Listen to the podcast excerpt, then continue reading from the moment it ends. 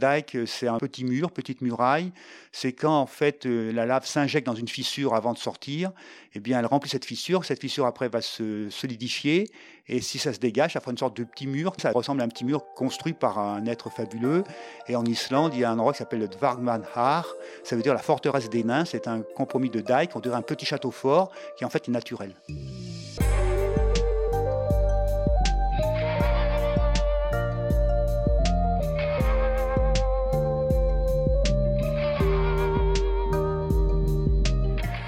Bonjour à tous. Jacques-Marie Bardinzev est volcanologue. Il n'y a pas de volcan actif en France métropolitaine, mais il y a quatre volcans actifs dans les dom-toms. Deux sont situés aux Antilles, dans une zone de subduction, c'est-à-dire là où une plaque tectonique passe sous une autre. Le premier s'appelle la Soufrière et est situé en Guadeloupe. Et le deuxième, la montagne Pelée, en Martinique. La seule éruption catastrophique connue en France est d'ailleurs celle de la montagne Pelée. C'était en Martinique, le 8 mai 1902. Elle a fait environ 29 000 morts, principalement à cause des nuées ardentes, et deux survivants en ont échappé, dont un prisonnier dans sa cellule, Louis-Auguste Siparis, un marin, condamné un mois auparavant pour une bagarre d'ivrogne. Le deuxième survivant est un cordonnier réfugié dans sa cave. Léon Compère.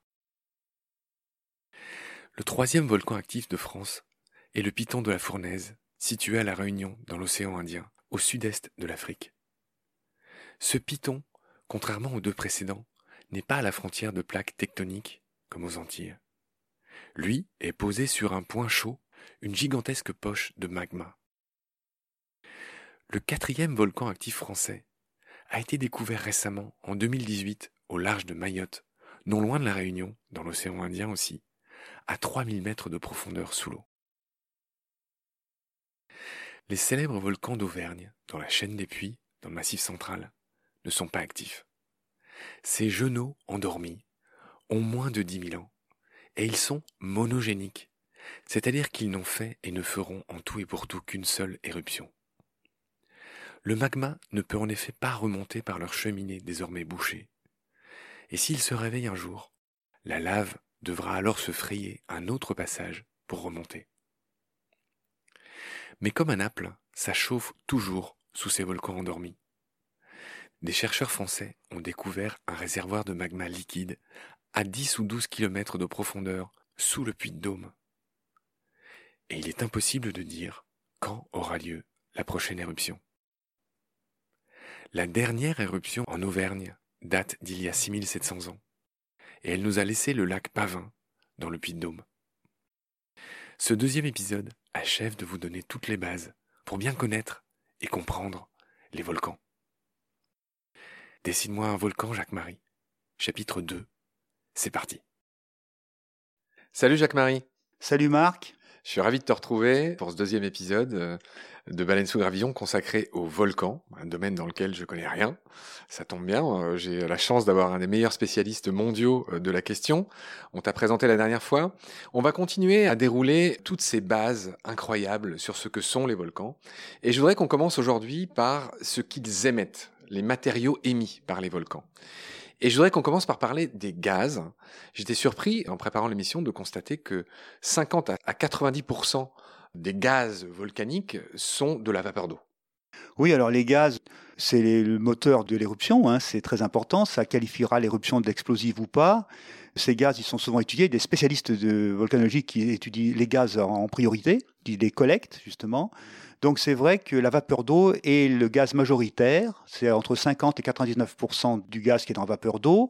C'est important parce que on en reparlera peut-être, mais quand les premiers volcans ont commencé à fonctionner au début de l'âge de la Terre, ils ont libéré de l'eau vapeur qui est devenue peut-être de l'eau liquide. Donc c'est peut-être le début de l'atmosphère et de l'hydrosphère, donc c'est un rôle important. Alors dans ce qui reste, il y a du gaz carbonique, puis également il y a des composés soufrés je me permets de t'interrompre, Jacques-Marie, juste pour dire que le gaz carbonique que tu évoques, le fameux CO2, oui. il y en a 5 à 25%, et le fameux SO2 qui donne toute sa saveur, son odeur à ces gaz, hein, ça pue l'œuf pourri, j'en sais quelque chose, on le racontera dans un autre épisode, euh, le dioxyde de soufre, 3 euh, à 25%. C'est correct? Voilà, alors effectivement, donc le gaz carbonique, c'est le deuxième gaz euh, volcanique, hein, donc il a un rôle important, on va en voir là dans l'effet de serre. Euh, également, alors c'est un gaz qui peut être asphyxiant à haute dose, hein, il n'est pas asphyxiant à petite dose, on en respire dans l'atmosphère, mais à haute dose, il est mortel. Alors, je raconte une petite anecdote. Moi, j'ai vécu au Chili, qui est un, immense pays volcan. On reparlera de l'Ojos del Salado, qui est le plus haut volcan du monde. J'étais spécialisé dans cette ascension-là. Bref, il y a beaucoup de volcans au Chili, et j'ai souvent vu des petits animaux morts près des fumerolles pour illustrer ce que tu viens de dire Bah sur oui. la toxicité de ces gaz. Le gaz carbonique, il est plus lourd que l'air. Donc il, il s'accumule dans les creux. Donc dès qu'il y a un creux, puis qu'il y a un petit rongeur, une souris, euh, quelque chose comme ça, effectivement, les animaux sont tout de suite euh, mal à l'aise. Même parfois, ça peut être même des animaux comme des chats ou des chiens, parfois dans certaines régions. Donc le gaz carbonique est un gaz qui est un gaz euh, ennuyeux parce qu'il est incolore et inodore. Il est plus lourd que l'air. Donc il ne se voit pas, mais s'accumule. Donc il y a eu des catastrophes. On parlera tout à l'heure du lac Nyos au Cameroun, où des gens sont morts asphyxiés Dans leur sommeil à cause du gaz carbonique dans leur sommeil, oui. Alors après, c'est des gaz soufrés, donc il y a SO2 et H2S, c'est les frères ennemis un petit peu. Alors SO2, le dioxyde de soufre, il est piquant. Pourquoi est-ce qu'il pique? Parce qu'au contact des larmes, au contact de la salive, il se transforme en acide sulfurique. Euh, C'est SO2 plus H2O, ça fait H2SO3 ou H2SO4. Donc ça pique la langue. Donc ça pique la langue, ça pique les yeux, ça pique le nez, donc c'est affreux. Et quand on en respire beaucoup, on est très malheureux.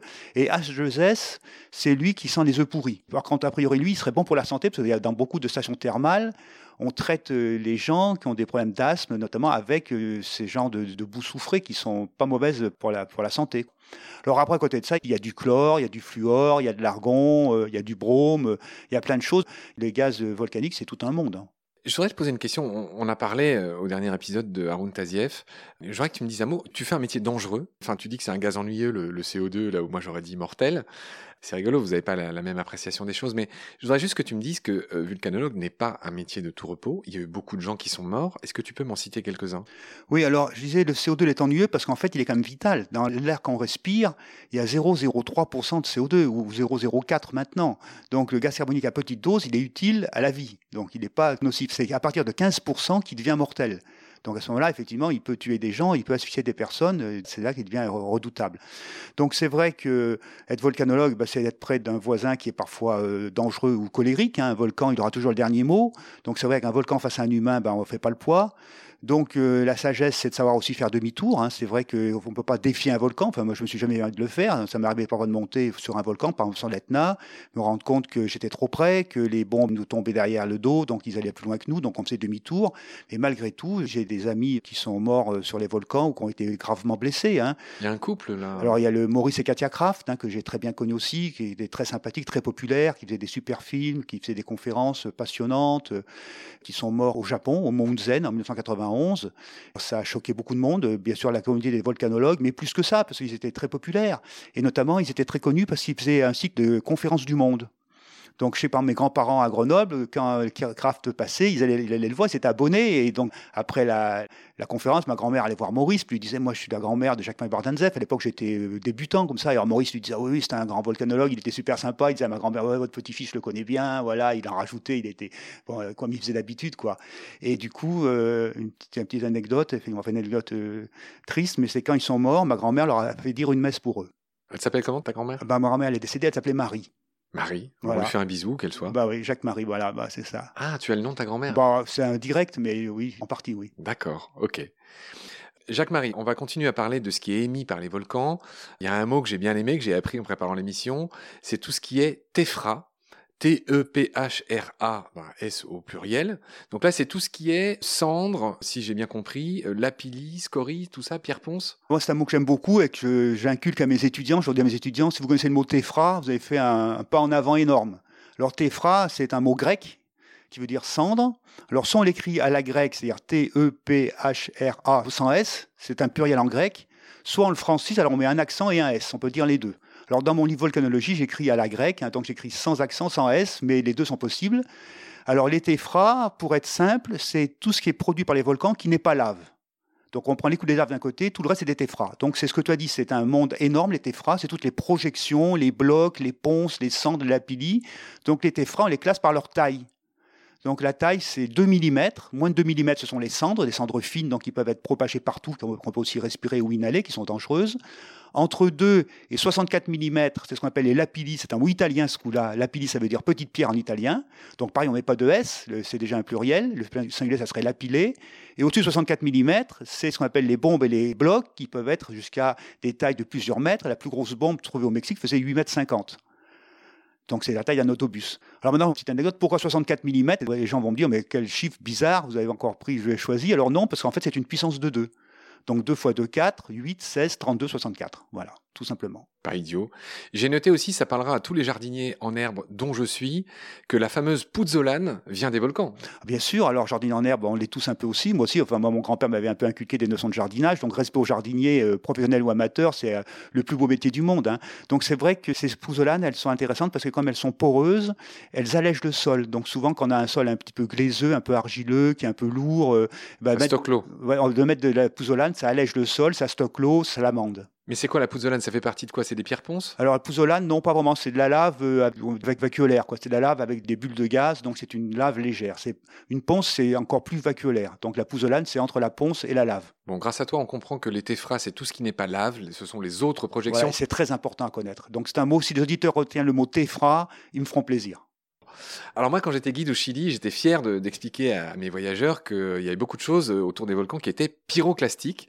Et donc, je veux bien euh, que tu me fasses l'honneur d'expliquer c'est quoi. Euh, Alors ça aussi, c'est un mot célèbre. Alors pyros, c'est le feu en grec. Alors pyroclastique, ça veut dire cassé par le feu. Donc justement, ces produits pyroclastiques, en fait, c'est des téphras, c'est le synonyme. Donc tout ce qui est fragmenté, c'est des téphras, c'est des éléments pyroclastiques, c'est des fragments pyroclastiques.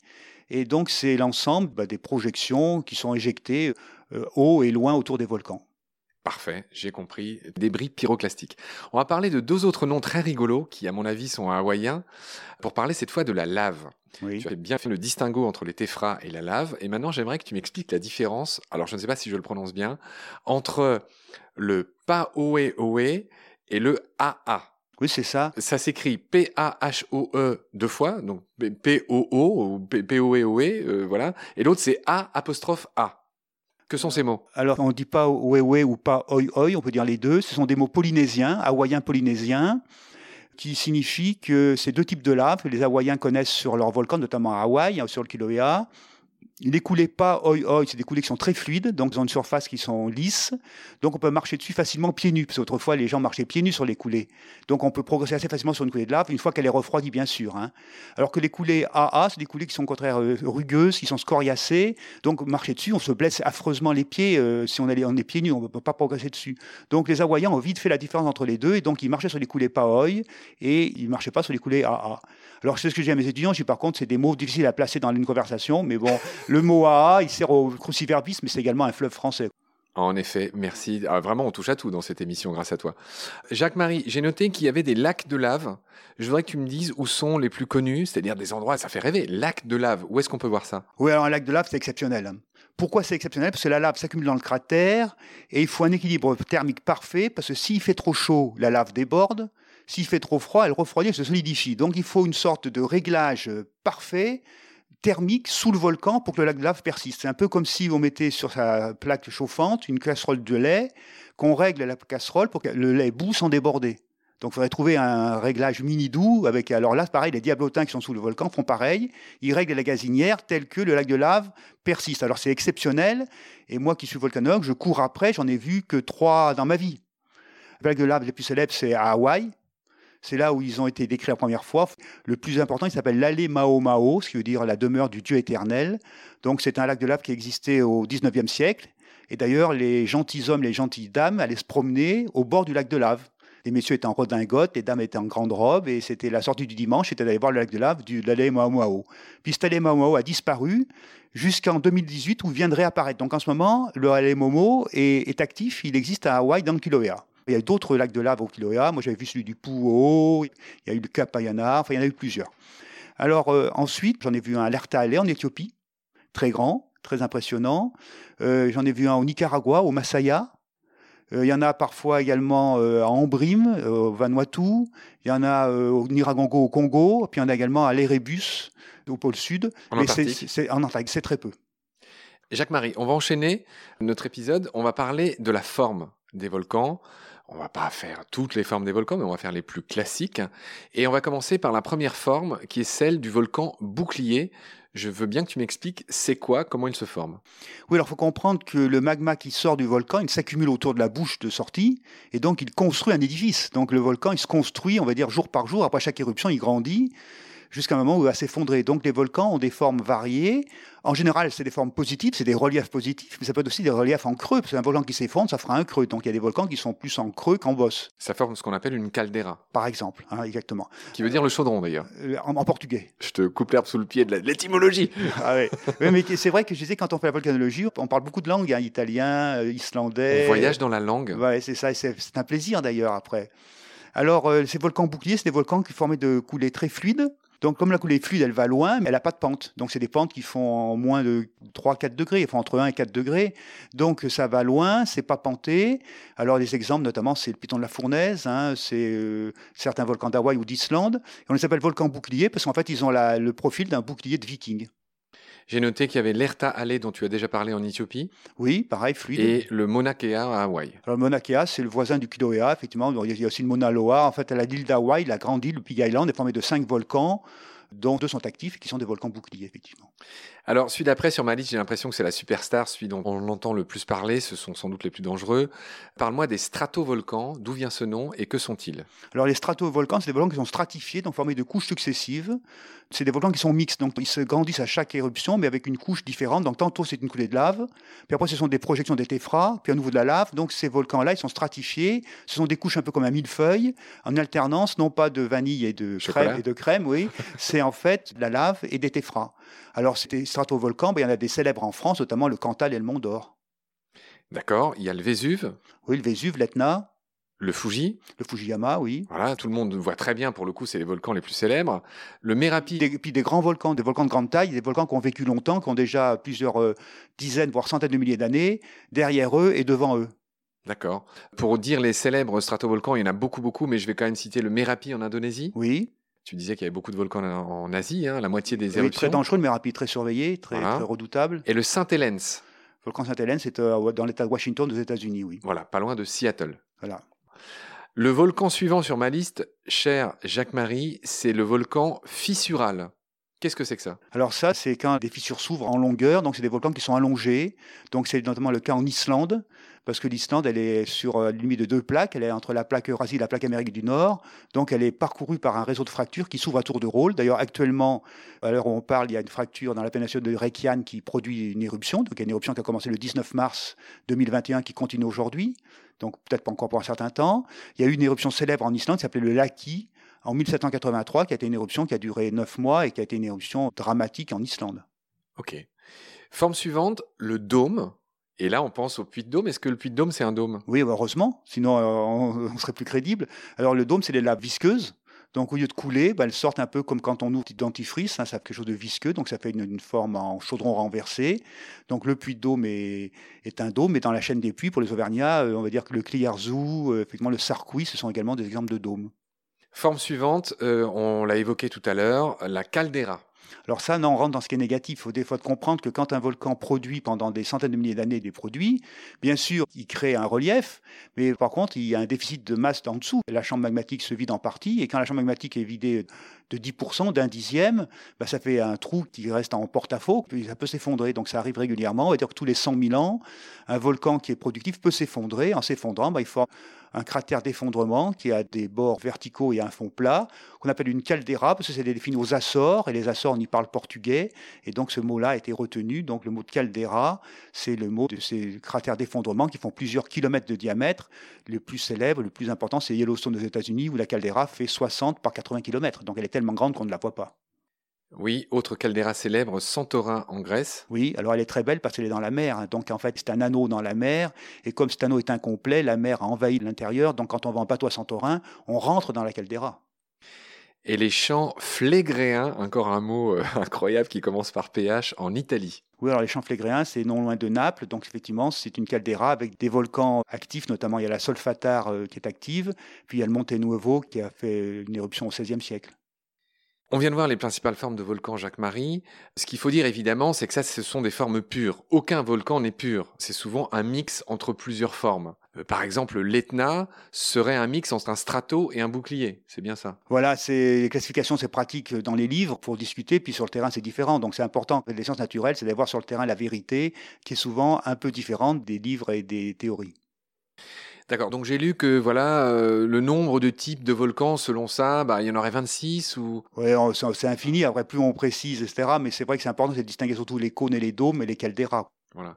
Dire aussi qu'il y a des volcans qui sont monogéniques, ça veut dire quoi Qui s'opposent à quel autre type de volcan? Alors un volcan monogénique, c'est un volcan qui fait une éruption puis qui en fera plus d'autres. C'est le cas de tous les puits de la chaîne des puits. Par exemple, le puits Pariou, ceux qui connaissent, ou le puits de Côme. Donc, c'est des volcans qui font une éruption. Ça dure, mettons, quelques mois puis ça s'arrête. Puis euh, plusieurs dizaines d'années après, c'est un autre à côté qui prend naissance. Donc dans la chaîne des puits, il y a 100 volcans monogéniques. Au Mexique, il y a un champ qui fait 1500 volcans monogéniques. C'est un peu comme des taupinières à l'échelle spatiale qui recouvrent tout un champ et c'est des volcans monogéniques. Alors le contraire, c'est des volcans polygéniques, c'est-à-dire des volcans qui euh, rentrent en éruption euh, régulièrement. Le même volcan rentre en éruption. C'est le cas notamment de tous les stratovolcans dont on a parlé. Ils sont donc polygéniques, ceux-là, bien sûr. Alors il faut aussi dire qu'il y a beaucoup d'îles qui sont le haut de volcans. Ah ben oui, parce qu'un volcan sous-marin, il grossit, il grandit. Alors il part moins 4000 mètres, donc il a du chemin à faire, mais s'il fait plus de 4000 mètres de haut, ben, il sort de l'eau, il émerge et il devient une île. Donc euh, c'est des îles d'origine volcanique. Et il y en a nombreux dans le monde qui sont des îles souvent euh, merveilleuses. C'est le cas de la Polynésie française, c'est le cas de la Réunion, c'est le cas des Antilles, c'est le cas des Galapagos, des îles de Pâques, d'Hawaï. Euh, donc il y a plein d'îles volcaniques qui sont des résultats de volcans. Donc des volcans, il faut bien être conscient qu'il y a une partie qui émerge qu'on voit, mais qu'il y a souvent plusieurs milliers de mètres dessous, notamment à Hawaï. Je pense que c'est maintenant que tu pourrais m'expliquer, du coup, c'est quoi un atoll? Oui, alors en fait, ça m'interpelle d'autant plus que j'ai fait ma thèse de troisième cycle sur l'atoll de Mururoa, qui à l'époque était le centre d'essai du Pacifique, un centre d'essai nucléaire. Donc moi, à l'époque, j'ai fait mon service militaire là-bas. C'était avant ou après les essais nucléaires? Ah, c'était pendant, parce que c'était. ah bah oui, parce que moi, j'ai fait partie d'une génération où on faisait un service militaire, les garçons.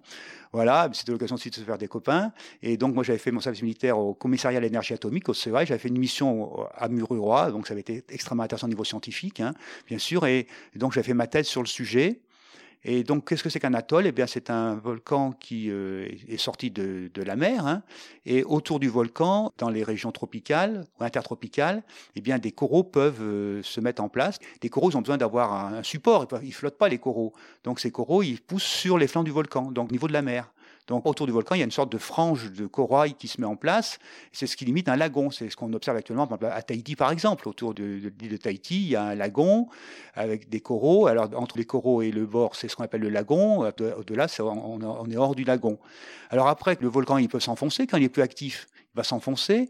Les coraux compensent l'enfoncement en grandissant de l'autre côté. Et quand le volcan est complètement enfoncé, il est entièrement recouvert de coraux. Et ces coraux forment un anneau, dont l'anneau rappelle la forme du volcan. Et c'est ce qu'on appelle un atoll. Et c'est magnifique. Et ben, c'est magnifique. Alors ça se passe toujours, bien sûr, dans des régions intertropicales. Et d'ailleurs, tout à l'heure, on parlait de Darwin, je crois. Darwin, euh, le père de l'évolution, avait remarqué que les coraux existaient seulement entre plus 28 degrés nord et moins 28 degrés sud ou plus 28 degrés sud.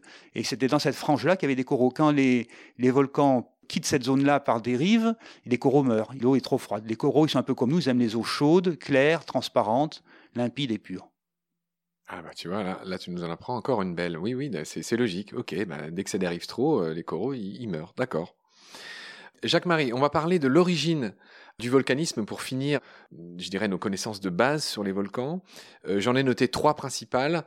Euh, le premier que j'ai noté, c'est, on va le rappeler, c'est celui qu'on a expliqué au début, c'est le volcanisme dit de subduction. Décris-moi ce volcanisme. Oui, alors on a dit que les volcans sont peu ou prou liés au mouvement des plaques la grande majorité des volcans sont des volcans interplaques, donc à la limite des plaques tectoniques. Des plaques tectoniques, voilà, hein. des plaques tectoniques, des plaques lithosphériques, et on va dire que les volcans, la plupart, la grande majorité, sont interplaques, donc ils sont à la limite de deux plaques. Alors souvent, ce sont des plaques dont l'une plonge sous l'autre, c'est ce qu'on appelle une subduction. Donc c'est une plaque océanique qui plonge soit sous une plaque océanique, soit sous une plaque continentale, et ça fait donc des chapelets de volcans, notamment tout le tour du Pacifique, mais également des arcs insulaires comme les Antilles, comme l'Indonésie, comme les îles Sandwich du Sud. Donc ça, c'est les volcans de subduction. Ils sont très nombreux, très explosifs, très dangereux. Aléoutienne, Japon, Antilles, Cordillère des Andes. Oui, tout à fait. Pour parler d'un endroit que je connais bien. Bah voilà, donc c'est un bel exemple de subduction. Là, c'est vraiment. Euh, Alors, une subduction, ça se traduit aussi par des fosses euh, océaniques. Hein. donc, euh, la fosse du Pérou et du Chili, c'est des fosses qui font plusieurs milliers de mètres de profondeur. Donc, je crois que c'est 7000 mètres ou 6000 mètres pour les fosses Pérou-Chili.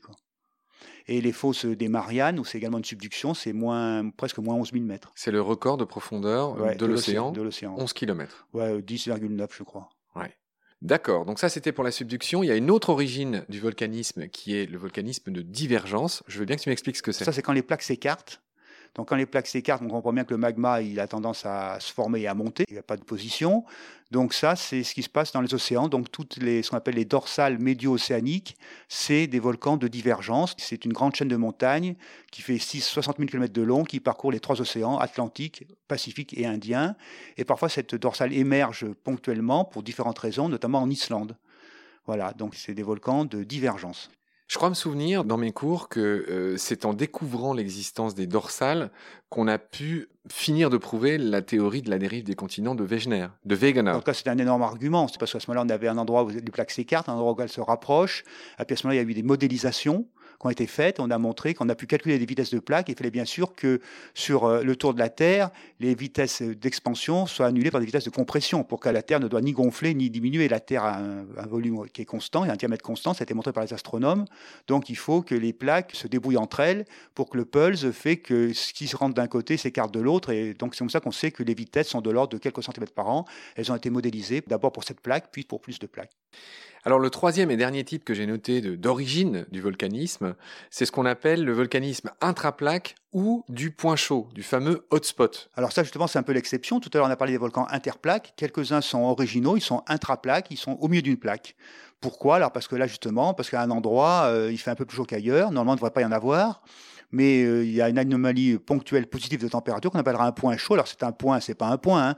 Un point, c'est quand même 200, 300 km de diamètre, parfois plus, 500, 1000 km de diamètre, et ça fait des volcans. Donc c'est soit au milieu d'un océan, comme Hawaï, comme la Réunion, ou bien au milieu d'un continent, comme le Cameroun ou comme la chaîne des Puys en France. Parfait, Jacques-Marie. Je voudrais finir cet épisode en parlant des reliefs qui sont formés par les volcans, et puis on aura fini euh, avec toute la théorie et tous les exemples que tu nous as donnés. On a déjà parlé des atolls, mais j'ai trouvé plein de mots euh, rigolos. Les pilolava. Alors les pilolava, c'est des laves sous-marines Dis ce que ça veut dire d'abord. Euh, Pilolava, ça veut dire lave en oreiller. Pilo, c'est de l'anglais. Hein. C'est une lave en oreiller, donc pas très moelleux, hein, c'est du basalte. Hein. Mais ça se forme, c'est des laves sous-marines. Alors il faut comprendre que la lave très chaude arrive dans la mer, et comme il fait très froid, et en quelque sorte, elle est un peu trempée, comme euh, dans une forge, quand on trempe de, de l'acier. Du trempe de l'acier dans de l'eau, effectivement. Donc la lave se fige en boules. C'est des boules qui font entre 50 cm et 1 mètre de diamètre. Donc tout le fond des océans est tapissé de ces types de pilots, mais parfois, par des mouvements tectoniques, tout à l'heure on parlait des chaînes de montagnes, ces fonds des océans peuvent parfois être émergés, et il y a un exemple célèbre en France, c'est le massif du Chenaillé, près de Briançon, où on voit des pilots qui sont à 2500 mètres d'altitude. Donc les gens qui veulent voir des pilots sous-marins, ils peuvent y aller à pied sec, près de Briançon, dans la du Mont Genèvre, voir le Chenaillé, qui est un classique pour les géologues. Je continue euh, ces mots extraordinaires euh, qui décrivent les reliefs formés par les volcans. J'ai vu qu'il y avait des guyos. Alors le mot Guyot, c'est en fait c'est un volcan sous-marin, c'est donc euh, un atoll qui quand il disparaît, il devient Guyot. Il, s'enfonce, voilà, c'est un mont sous-marin. Ensuite, j'ai vu un autre nom rigolo, trappe avec deux P. Voilà, ça c'est un mot suédois qui veut dire escalier. Alors c'est des très grandes épaisseurs de coulées de lave, euh, des basaltes, notamment il y en a en Inde. C'est souvent lié à des grands épanchements fissuraux laviques. Et souvent, ces trappes euh, sont témoins de catastrophes au niveau biologique parce que quand il y a des trappes, il y a des gazages énormes, c'est des, très gros volumes, des très grosses surfaces. Donc notamment les trappes du Décan, c'est une province d'Inde. Ces trappes du Décan, il faut imaginer, ils sont grands comme la France, sur une épaisseur de 2 km. Ils se sont mis en place en un million d'années, il y a 66 millions d'années, et donc accompagné d'un dégazage énorme, dont certains pensent aurait pu créer des crises biologiques à la limite des aires secondaires et tertiaires. Un autre mot très connu, pour le coup, euh, le tuf. Alors les tufs, c'est en fait un mot un peu complexe, c'est des agglomérats de particules donc quand euh, des cendres chaudes se soudent, ça fait un tuf cendreux ou euh, volcanique, mais également on a des tufs qui sont sédimentaires, parfois dans des sources chaudes, il peut y avoir des calcaires qui forment un tuf, donc le mot tuf est un mot général en géologie. D'accord. J'ai noté ensuite les mares ou le mar avec deux A. Alors ça c'est un mot allemand qui veut dire lac, donc c'est des cratères à fond plat qui euh, se remplissent d'eau souvent et qui font donc des lacs. Hein. Résultat, en fait, un contact au magma. Donc c'est très explosif et ça se fait non pas en haut d'un volcan, mais n'importe où. Donc c'est des trous qui se remplissent soit près de tourbières, soit d'un lac, soit de d'herbes grasses. Il y en a plusieurs dans la chaîne des puits, ceux qui connaissent la Nars d'Espinas ou euh, le, mar de Bonite aussi. J'ai noté aussi les dikes, D-Y-K-E-S, un mot qui vaut cher au Scrabble. Oui, alors dike, c'est un mot qui est celtique, hein, qui est mi-écossais, mais également qui est hollandais, qui veut dire euh, petit mur, petite muraille. C'est quand en fait euh, la lave s'injecte dans une fissure avant de sortir, eh bien elle remplit cette fissure. Cette fissure après va se solidifier, et si ça se dégage, ça fera une sorte de petit mur prismé. Ça ressemble à un petit mur construit par un être fabuleux. Et en Islande, il y a un endroit qui s'appelle le Dvargmanhar. Ça veut dire la forteresse des nains. C'est un compromis de dike, on dirait un petit château fort qui en fait est naturel. Ah, c'est beau ce que tu racontes. J'ai noté qu'il y avait des necks. Comme les, Alors, les, necks, ça veut dire coup en anglais, effectivement. Bah, c'est des cheminées volcaniques qui sont dégagées par l'érosion, donc euh, des cheminées maintenant, qui forment un coup. Alors, enfin, un polynex célèbre, c'est la roche Sanadoir dans le Mont d'Or. J'adore tous les exemples que tu nous donnes. Et pour finir, j'ai noté les SILS, S-I-2-L-S. Alors les SILS, c'est une injection volcanique, mais qui est horizontale et non pas verticale comme le dike. Donc le dike est vertical, le SIL est horizontal, c'est la même chose. Alors la roche tuilière dans le Mont d'Or est un SIL. Parfait. Est-ce que tu veux ajouter quelque chose ou est-ce qu'on peut clore ce deuxième épisode, cher Jacques-Marie? Bah, Je crois qu'on va le clore. S'il y aurait plein d'autres noms euh, étonnants, mais c'est important de voir ces noms. C'est des, jolis noms, c'est vrai, qui viennent de différents pays. Euh, chacun a une histoire. Donc c'est vrai que la volcanologie, c'est aussi c'est, un côté poésie, c'est vrai. On l'a dit avec toi, la volcanologie, c'est beaucoup de choses, mais c'est aussi un voyage au pays des mots. Euh, Bien sûr, mais on va dire les sciences naturelles en général. C'est vrai que quand on s'intéresse aux animaux, aux végétaux, il y a des noms, des jolis noms c'est la poésie, c'est des mots qui ont été aussi utilisés par Buffon, par Pline l'Ancien, qui ont de l'histoire aussi. En effet. Je te remercie infiniment d'être là, Jacques-Marie. On n'en a pas fini avec toi. Je te retrouve avec beaucoup de plaisir pour la suite. Prends soin de toi. Salut. Ben, réciproque, Marc. À bientôt.